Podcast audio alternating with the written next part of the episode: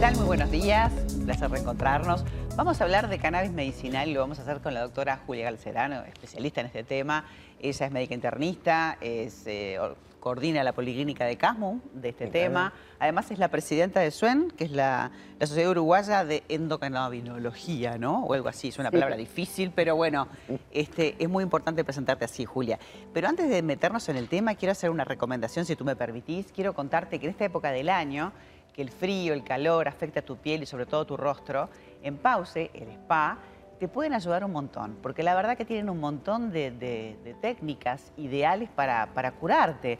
Por ejemplo, eh, te podés hacer eh, puntas de diamante, te podés hacer eh, diferentes tipos de peeling, puedes usar máscaras, este, radiofrecuencia facial. Bueno, tienen una batería enorme de, soluciones y además tratamientos anti-age con vitamina C para sacar manchas, acné, pero sobre todo para darte un tiempo para estar bien, hacer una pausa, sentirte bien, tener un momento para vos, con excelentes profesionales, este, técnicos, con Bárbaro y su equipo. Así que ahí en General Paz, entre Rivera y Caramurú, te puedes acercar a Pause para poder sentirte bien. Bueno, para meternos ahora en, el tema, Julia, este, yo la tuteo porque a la doctora la invitamos siempre, hace mucho tiempo que hablamos de estos temas, pero hay gente que todavía no entiende muy bien el uso del cannabis medicinal. Así que te dejo que nos expliques. Bien, bueno, primero que nada, gracias por la invitación. En realidad, el cannabis medicinal es una sustancia, es un medicamento multipropósito. ¿Esto qué quiere decir? Que tiene, actúa en diferentes síntomas, como cuáles, por ejemplo, como para el dolor, como para la ansiedad, como para los problemas digestivos, para lo que tiene que ver con este, cuidados paliativos en cuanto al final de la vida, digamos, este, para la epilepsia, en lo neurológico. Y esto tiene una razón, no es que sea mágico, no es que sea la panacea, no es que sirva para todo, sino que, ¿cuál es la razón? Nosotros tenemos un sistema endocannabinoide, hay el nombre difícil en realidad, que este, tiene receptores y que generamos nuestros propios cannabinoides, que son la anandamida y el dosaje. Cuando nos enfermamos, estos cannabinoides dejamos de tenerlos y ahí es que podemos usar cannabinoides externos como son los fitocannabinoides, que son los de las plantas, o los cannabinoides sintéticos.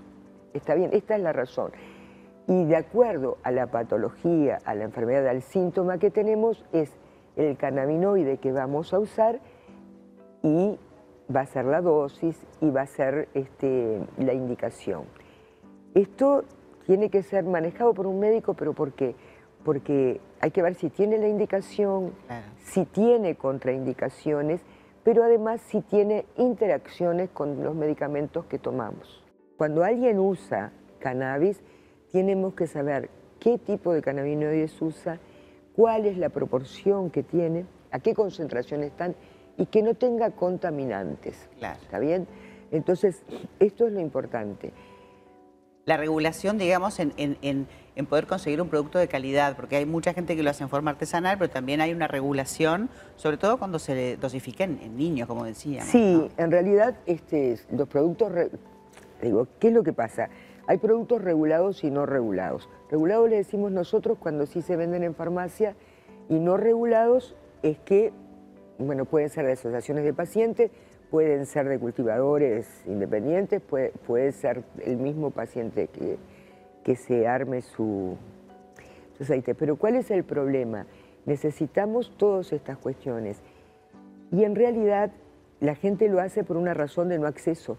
Por eso es que apoyamos la ley de acceso que se votó en diciembre del 2019 y todavía no se reglamentó.